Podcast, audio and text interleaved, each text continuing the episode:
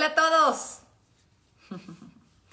Bienvenidos a una transmisión más de realidad sin filtro, de live, de podcast, de mm, convivir, de conbeber.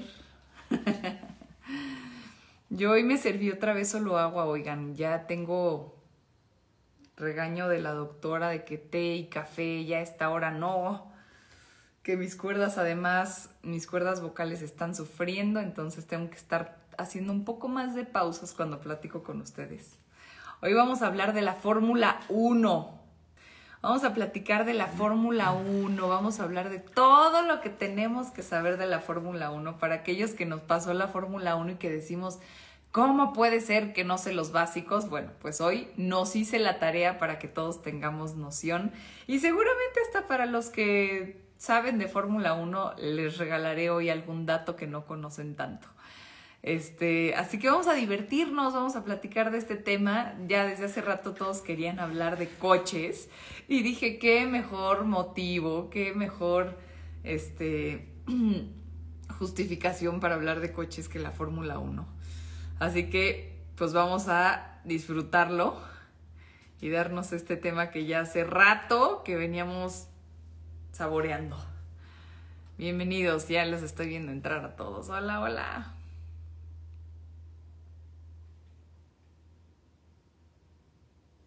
Ahí los estoy saludando. Hola, hola. Estoy viendo todos sus saludos. Bienvenidos, bienvenidos. bueno, ya saben que conmigo los lunes es de desvelarse. Ya sé, está fatal. Pero bueno, para el que quiera, mejor lo escuchen en el podcast desde su coche, en donde estén haciendo algún eh, pendiente por ahí, adelante. Entonces se los subo siempre en el Spotify. Este, se lo subo en el Spotify y en el Spotify van a poder escucharlo con más calma si es que hoy se tienen que ir a dormir. Para los que se desvelan conmigo, bienvenidos.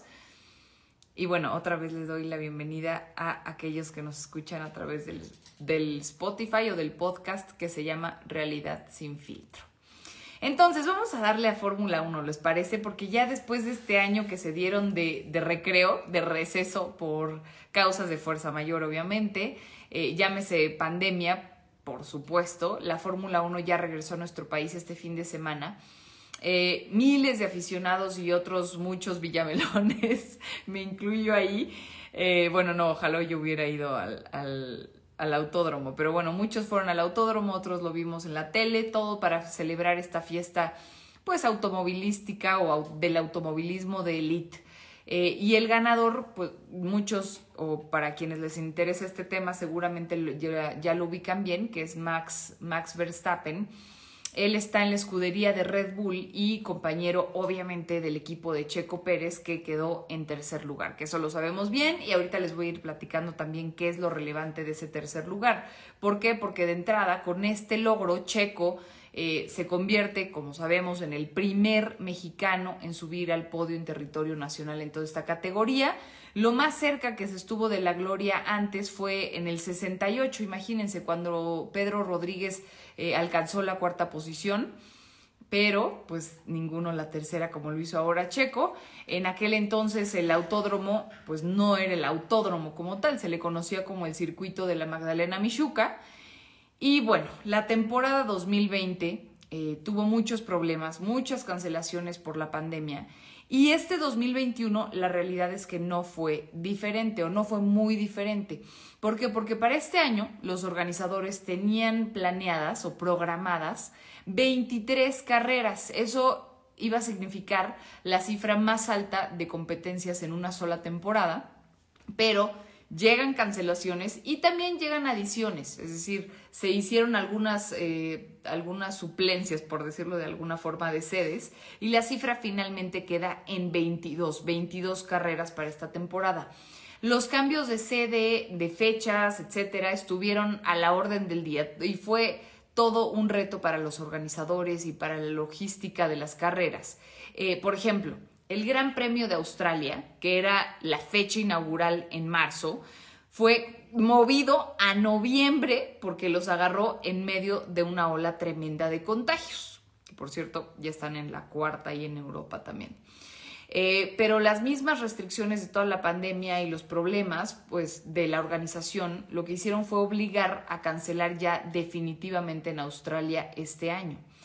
Entonces, su lugar lo ocupó Qatar que va a hacer un debut en la categoría principal el próximo 21 de noviembre. Ya firmó contrato para las próximas 10 temporadas. Como quien dice, aprovecharon el tren.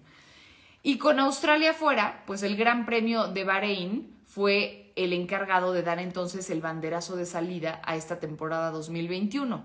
Es decir, que sería la número 72, la versión número 72 de esto pero es la primera vez desde el 2010 que Bahrein abre el calendario. Para aquellos que no sabían, es una de esas cosas que este premio, que voy a platicarles muchas el día de hoy, así que siéntense así, miren, con calmita. Este e, es una de las muchas cosas que hicieron o le dieron el sello a esta, a esta carrera en particular o este gran premio. Ahora, el Gran Premio de Turquía que iba a sustituir el de Canadá, eh, anunció desde mayo su retirada también del calendario. Esto dio pie a agregar una segunda carrera entonces en Austria y ahí fue bajo el nombre de Gran Premio de Estiria, que fue el 27 de junio. Luego, una semana después, fue ya el Gran Premio de Austria en el mismo circuito y eso supuso pues un respiro en términos de tiempo, de logística, de traslado. Y luego, con la cancelación de Singapur, Turquía es el que levantó la mano otra vez y logró hacer el evento a principios de octubre. O sea, si se fijan ahí, ya llevamos por lo menos, creo que, creo que ya dije cuatro, ¿no? Cuatro eh, cambios en donde uno se salía del juego y entraba alguien más. En total se cancelaron, se cancelaron y luego se suplieron por otros Australia, Canadá, China, Japón y Singapur no es poca cosa lo que, lo que causó la pandemia para este año en los o en el Gran Premio. Ahora, ¿qué está pasando con los pilotos y las escuderías? Para aquel que le interese, siéntese tranquilito. ¿Por qué? Porque esta temporada, eh, la 2021, también trajo muchos cambios en los pilotos, en las escuderías y aquello pareció todo un intercambio de estampitas como le hacíamos en la primaria. Ahí les va porque se los digo. Eh, primero hablar de Sebastián Vettel que dejó Ferrari cuando terminó la temporada del año pasado y se pasó a Aston Martin en vez de Checo Pérez. Su lugar lo ocupó Carlos Sainz Jr., que dejó McLaren, por supuesto, y el asiento ahora pertenece a Ricardo, o a Richardo, como le dicen. El espacio que Richardo dejó libre en Renault pasó a manos de Fernando Alonso, que por cierto regresó a este circuito después de haber estado dos años fuera. Checo Pérez, que es el que más nos interesa, por supuesto, dejó Racing Point de Aston Martin, bueno, y Aston Martin cuando se termina la temporada del año pasado y reemplaza entonces a Alexander Albon en el equipo de Red Bull. Y así otros tantos que, por ejemplo, eh, también Grosjean y Magnussen dejaron la escudería de Haas. Estoy intentando buscar con los ojos los que más les interesan seguramente. Y bueno, los lugares los ocupan dos debutantes, que era Nikita y el alemán eh, Mick Schumacher, el hijo, por supuesto, de la grandísima leyenda Michael Schumacher de, em, de, este, de este lugar. Y bueno, los dos novatos en la categoría vienen del campeonato de Fórmula 2. Ahora, ¿qué pasa con las escuderías? Este tema también está bueno, porque Renault pasó a competir con Alpine eh, F1 Team dentro del plan del director general del grupo para poder potenciar toda esta marca francesa. Aston Martin agregó a la consultora, bueno, una consultora que es Cognizant como principal patrocinador. Haas firma con una empresa rusa. Eh, Ferrari usa habitualmente el nombre de la escudería eh, Ferrari Mison y bueno, dentro de los motores les quería dar una novedad porque Honda, bueno, seguro novedad para muchos de ustedes no, pero primero hablar sobre los motores que bueno, son parte indispensable de la competencia. De, de, los motores que usan estos coches o estos autos y siempre se busca que obviamente respetando las reglas pero que sean cada vez mejores. Aquí hay datos interesantes como por ejemplo que desde 1958 también se premia a los motores y a los constructores de esos motores. Desde 2014 dejan de utilizarse los V8 de 2.4 litros para sustituirlos entonces por unos pues mucho más sofisticados que ya son los V6 eh, turbo híbridos de 1.6 litros. Y la idea de eso era para quienes no están tan apegados a este, esta historia, la idea de eso era reducir los costos para hacer más eficiente el trabajo, pero además responder a una serie de críticas, a una ola de críticas sobre las afectaciones al medio ambiente que dejan las competencias. Entonces, quienes saben de mecánica entenderán mucho más de estos términos, pero los expertos lo que dicen es que estos motores, los V6, eh, gastan menos combustible y tienen más potencia, los V6 turbo híbridos de 1.6 litros.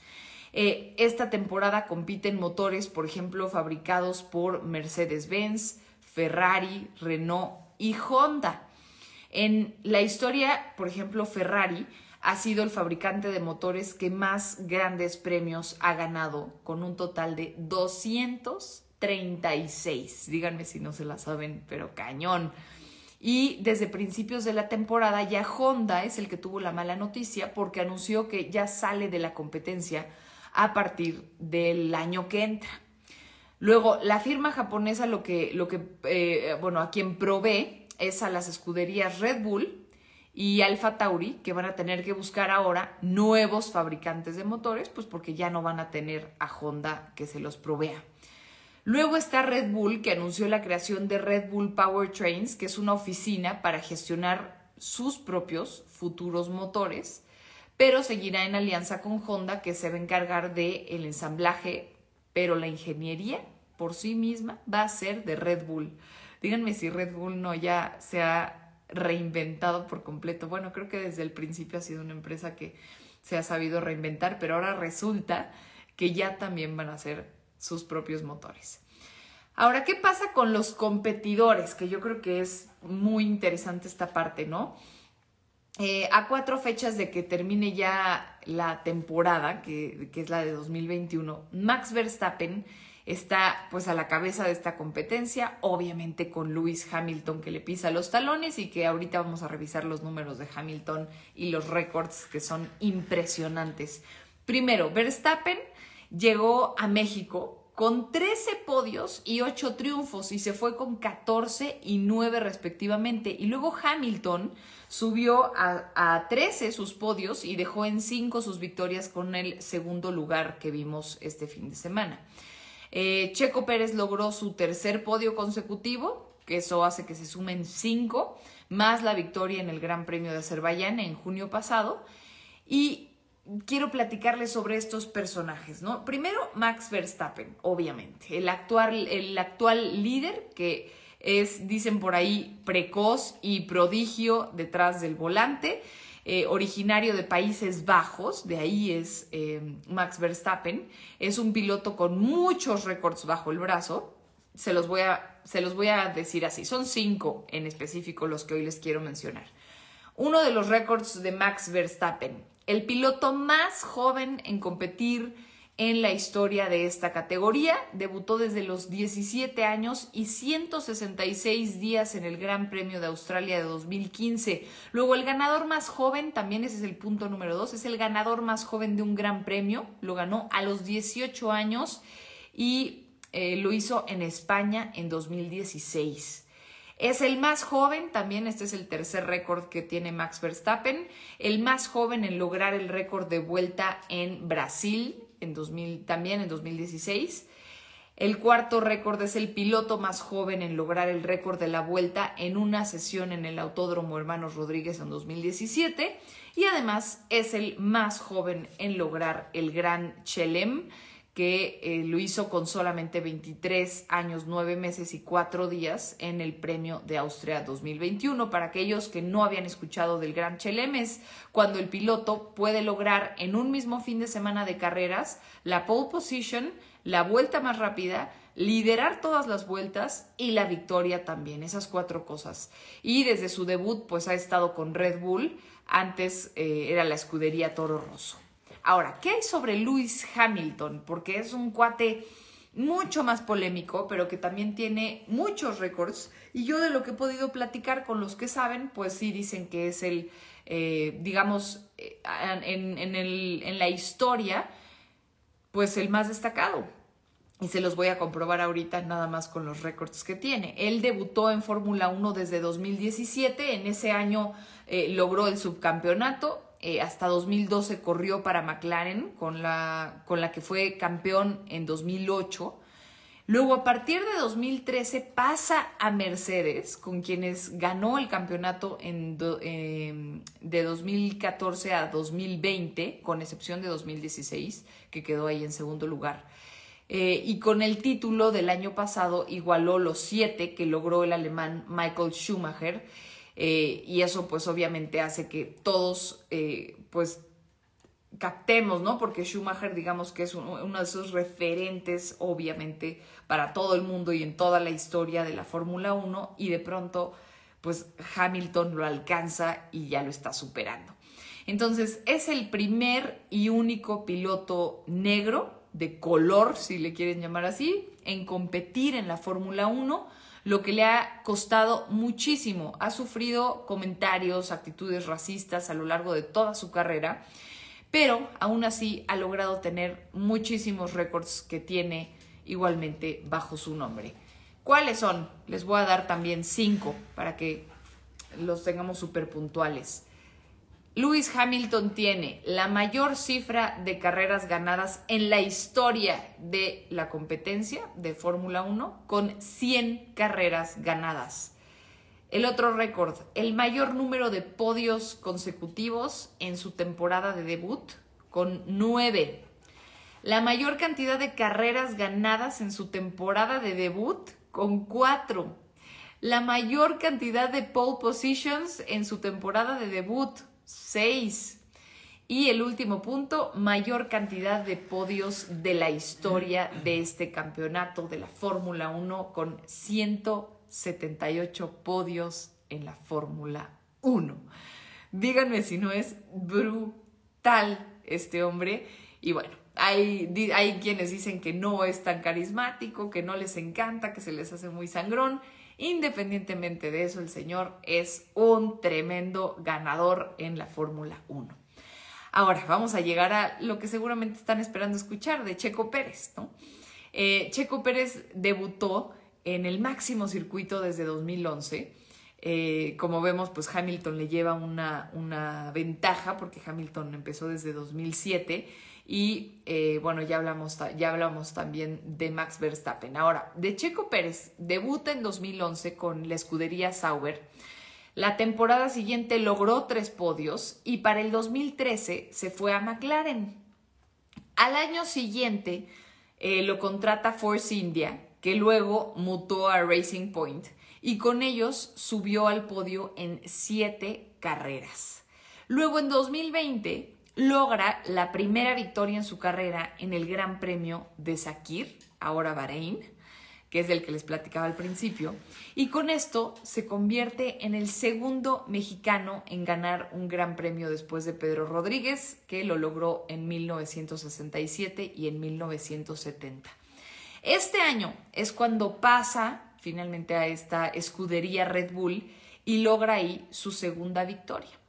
Y la temporada pasada fue el mejor año de su carrera porque consigue el cuarto lugar del campeonato y acumuló 125 podios, eh, perdón, 125 puntos, dos podios y una victoria.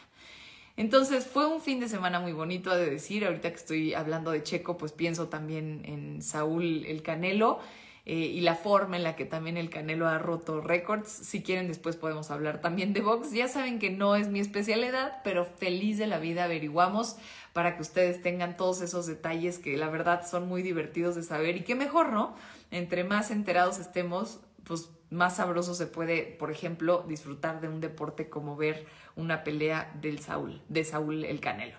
Y en este caso, pues ver correr a Checo a sabiendas de todo lo que han tenido que pasar estos cuates que son de verdad extraordinarios.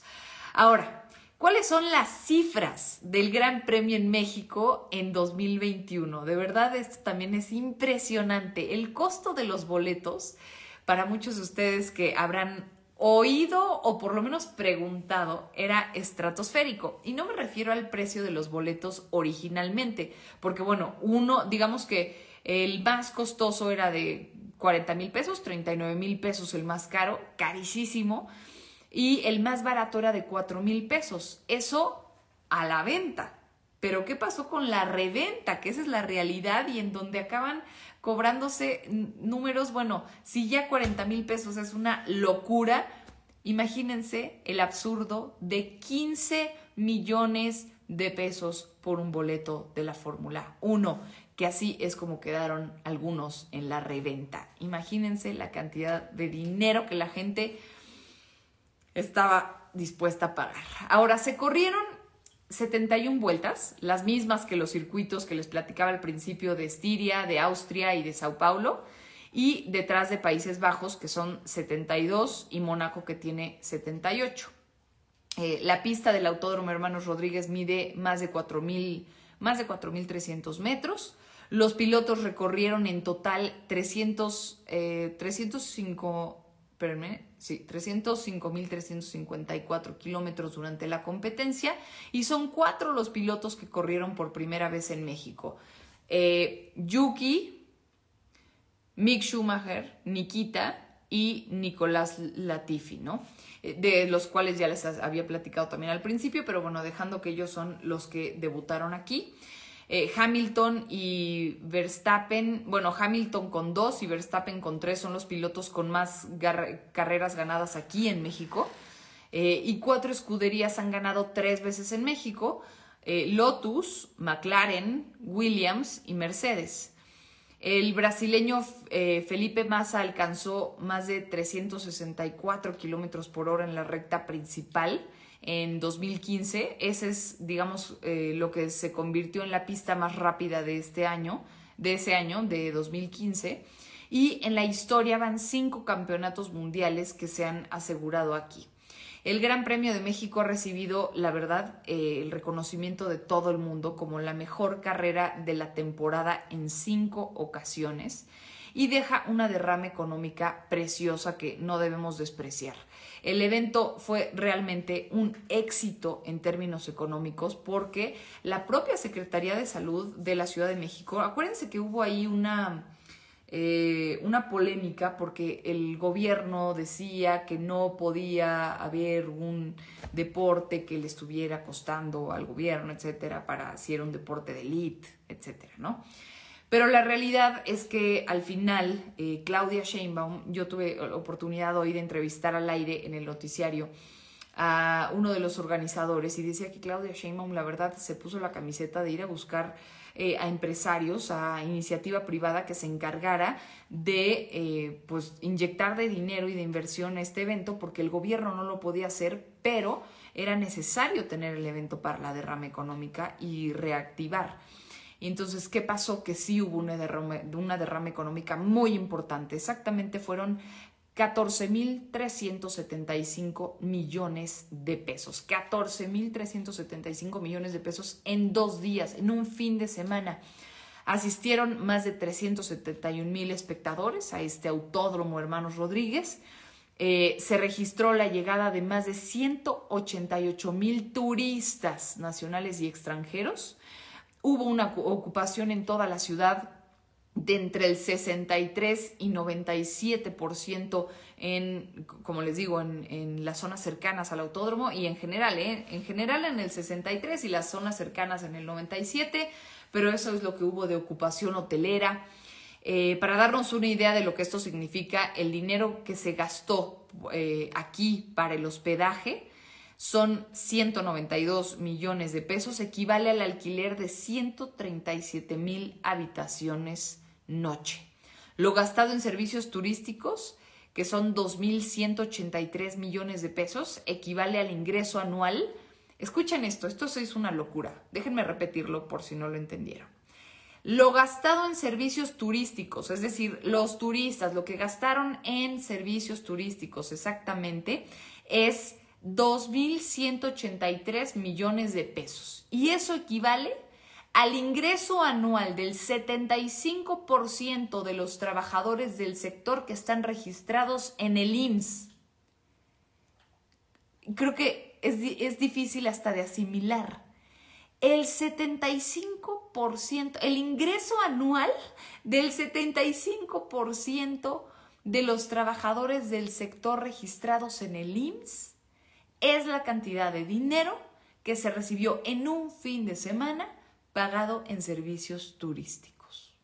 Para que nos demos una idea de cómo ayuda, de qué es lo que significa derrama económica, cuando de verdad hay dinero que cae hacia, hacia los empleados, hacia los negocios, hacia los comercios que están alrededor, que están en la ciudad, que están todo lo que está alrededor de esto. La verdad a mí se me hace una fiesta que vale la pena darle la bienvenida. Aunque no seamos fanáticos de la Fórmula 1, esto es lo que hay que festejar.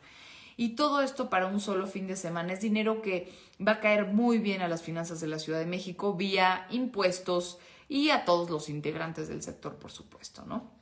Entonces, em, hay algunos datos eh, históricos padres ya para cerrar, como un poquito de la historia, porque las carreras del Gran Premio tienen sus raíces en las carreras automovilísticas que surgieron desde, en Francia en 1894, que eran eventos individuales, sin conexión entre sí, eh, y luego ya digamos que fueron creciendo hasta alcanzar 18 eh, en 18 carreras en 1934, se formó luego la Federación Internacional del Automóvil y ya se empezaron a poner reglas para los pilotos desde 1947. Luego el, el, primer gran premio se corrió en 1950, por si alguien les pregunta, ustedes ya tienen el dato, en 1950 se corre el primer gran premio, esto sucedió en el circuito de Silverstone en Reino Unido que conste que ya tienen el dato, ¿eh? Para cuando jueguen ahí, eh, ¿cómo se llama? Maratón, ¿no? Ya, ya tienen la respuesta. Eh, y a partir de la década de 1970 es cuando se reorganiza la, gestión de los derechos comerciales de la Fórmula 1. Y bueno, pues es una transformación ahí del deporte en un negocio de miles de millones de dólares. Antes los propietarios de los circuitos negociaban los ingresos con los equipos de forma individual y luego ya viene Excel, Stone que convenció a los equipos de hacerlo en conjunto a través de lo que es ahora la Asociación de Constructores de Fórmula 1. Entonces se fue reinventando realmente y bueno, pues es el desarrollo de la competencia como hoy lo conocemos. Las conclusiones creo que eh, después de estar amenazado por la llegada de la nueva administración aquí a la ciudad en 2018, este gran premio en México, pues ya demostró que sí vale la pena que se lleve a cabo. Eh, fue denostado como un evento elitista, el gobierno actual tuvo que tragarse después sus, después sus palabras porque tienen que aceptar que, aunque se considere un eh, deporte elitista, los beneficios que trae el Gran Premio a la ciudad son incalculables. Los verdaderos beneficios son, beneficiados son, sí, los aficionados de Hueso Colorado, que pues es una fiesta.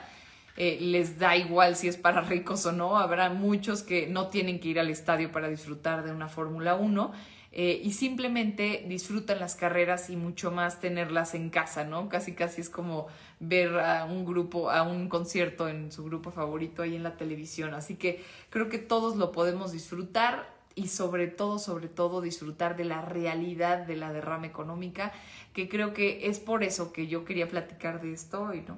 Obviamente nos divertimos platicando de lo que hay alrededor y entendemos un poquito de los personajes y de lo que hay detrás de este de este deporte que incluye, pues, que invierte tanto dinero, ¿no? Y que genera tanto dinero, porque no solamente lo que se le inyecta, sino lo que va dejando en cada ciudad no sé, en donde se lleva a cabo una de estas carreras y creo que pues valía la pena que supiéramos un poquito más de alguno de estos, de estas escuderías, de estos pilotos. Eh, seguramente podríamos hacer un guion de cada escudería, de cada piloto, de cada carrera, de cómo se vivió, de, y de, de, en esta ocasión de la Ciudad de México, de cómo lo, lo recibe, ¿no? Entonces hay muchísimo más de lo que les estoy platicando, pero bueno, pues ya saben que me gusta darle, pues darle agilidad y platicarles brevemente en un mismo live pues de qué trata este gran fenómeno que a mí se me hace impresionante. Así que bueno, pues gracias a todos por estar por acá. Déjenme leer a algunos de ustedes. Me dice aquí Paco Fuentes, buena derrama económica. Eh, a ver si ya compran vacunas, ¿qué? Vacunas, medicamentos para los niños con cáncer. Exacto, ¿no? Ojalá que usen bien ese dinero. Eh, dice Morita aquí, se tragaron sus palabras. Sí, pues sí, se las tuvieron que tragar porque vieron que la derrama económica de verdad es para todos. Eh, Gus Riner dice, también el abierto mexicano de tenis es un evento de clase mundial y también le genera ingresos a nuestro país. Totalmente de acuerdo, estoy totalmente de acuerdo. Eh, José Licona dice, con esta derrama económica, ¿para cuántas vacunas contra el COVID nos va a alcanzar? Sí, totalmente, pues ojalá, ojalá así sea. Porque dice, dice José que esto puede disparar los contagios. Pues ojalá todo el mundo haya ido, digo yo, creo que las, las medidas eran muy buenas y ahí depende de cada quien. Yo creo que ya todos tenemos la responsabilidad de, ya todos sabemos cuidarnos, sabemos lo que necesitamos, la sana distancia, lugares abiertos, el cubrebocas y ahí sí ya cada quien decide si va no va y si va es porque tiene ya una vacuna, una prueba negativa y sí se hicieron muchos protocolos del estilo, he de decir. Como les digo, hoy pude platicar con los organizadores y pues sí dicen que había una cantidad enorme de, de protocolos, como les digo, de pruebas negativas, de vacunas, de cubrebocas, etcétera, y estaba al aire libre, así que ojalá no haya muchos contagios. Robert dice, por estas cifras hay que organizar más eventos de clase mundial que traigan esa activación. Sí, estoy de acuerdo siempre es bueno que a nivel mundial estemos vistos. No podemos menospreciar nuestra presencia en términos turísticos porque recordemos que dentro de nuestro PIB es importantísimo el turismo. Así que, pues entre más presentes estemos en la mente a nivel internacional, más dinero vamos a dejar que llegue. Eh, dice Paco, con razón doña Claudia anda tan feliz. Exacto. Ah, Norton nos comenta, una derrama muy buena para un evento FIFI. Muchos de la cuarta de formación estuvieron ahí, incongruentes. Pues no se me hace incongruente, mira, mientras deje derrama y haya chamba para más gente, se me hace algo fenomenal. Barrón dice, no quiero sonar pesimista, pero ojalá no se propague el COVID. Ah, ya, es de lo que platicábamos. Sierra dice es un hecho que Checo tendrá mucho crédito para que Red Bull gane el campeonato de pilotos y de constructores de este año. Mm. James dice algo les tocó, esas personas no dan pasos sin guarache. Ah, que algo les tocó de lana, dices. Pues no, yo creo que más bien saben que iba a ser mejor en términos hasta políticos el hecho de sí hacerlo que no hacerlo. Eh, luego acá. Que hasta en las lives. Ah, dice Morita, ¿cuánto paga la Fórmula 1 que hasta en los lives hablan de maravilla? Estoy a favor. No, pues ya saben que no. Yo elijo aquí mis temas. No es como que nadie, no creo que a la Fórmula 1 le interese que yo hable bien de Fórmula 1, así que no se, no se preocupen. Ya saben que yo soy aquí derecha. Dice Puentes Barrón, ya ahorita todos muy fans de Checo Pérez y nunca he visto ni una pelea de él. ¿Cómo que de Checo Pérez una pelea? Pues Checo Pérez no pelea. Dicen, ya ahorita todos muy fans de Checo Pérez y nunca he visto ni una pelea de él. Así no se puede. No, pues tendría que ser carrera, ¿no? De entrada. Ay, chavos, yo creo que eso es porque ya están cansados. Luego dicen por acá. Mmm, Ay, dice Robert Sierra, ¿cuál es el pronóstico que tienes para esta temporada? ¿Quién ganará? Eh, ¿Luis o Max? Yo creo que Max trae ahorita una buena rachita. Y como que Luis no sé qué tan frío mentalmente esté. O sea, tan controlado psicológicamente que yo creo que en el caso de un campeonato ya de este estilo, ya lo único que, lo único que importa o que cambia es la psicología. Porque créanme que ya tecnología y preparación física no les falta. Seguramente todos ellos están igual, pero eh, Luis siempre se había caracterizado por tener esa frialdad en, la mente de que él sabía que era el primero. Punto. Y creo que Max Verstappen acaba de llegar a tirarle esa, esa, esa seguridad, por lo menos esa certeza. Y eso luego también es bueno, también los hace más competitivos, pero porque estaba Hamilton estaba en un lugar muy, muy cómodo y creo que Max llegó a, a desestabilizarlo un poquito. Pero bueno, estaremos por ver. Yo creo que Max trae la rachita de ganar. Pues listo, me despido. Mañana los veo, pues puede ser en el noticiario a las 7 de la noche en Canal 6. Este, los puedo escuchar para quienes acaban de llegar, me pueden escuchar en Spotify, ahí en el podcast de Realidad sin filtro, en donde pasamos esto completito y pues lo pueden oír eh, en el coche o haciendo algún quehacer en la casa. Este, ¿qué más? Cuéntenme luego cómo ven los tips de comunicación, si les están funcionando, si los están aplicando. Eh, yo estoy feliz de la vida de compartirles eso que eh, llevo haciendo tantos años de mi vida. Así que espero que les esté funcionando esos tips de comunicación y empezaré a hacerlos más seguido. Ahorita se los estoy eh, compartiendo más o menos dos veces a la semana y conforme vea eh, qué tipo de tips les gustan, se los iré compartiendo cada vez más hasta que podamos hacer ya algo más en forma para enseñarles a comunicarse eh, de, la, de la mejor manera posible. Así que bueno chicos, me despido, me despido, gracias, descansen.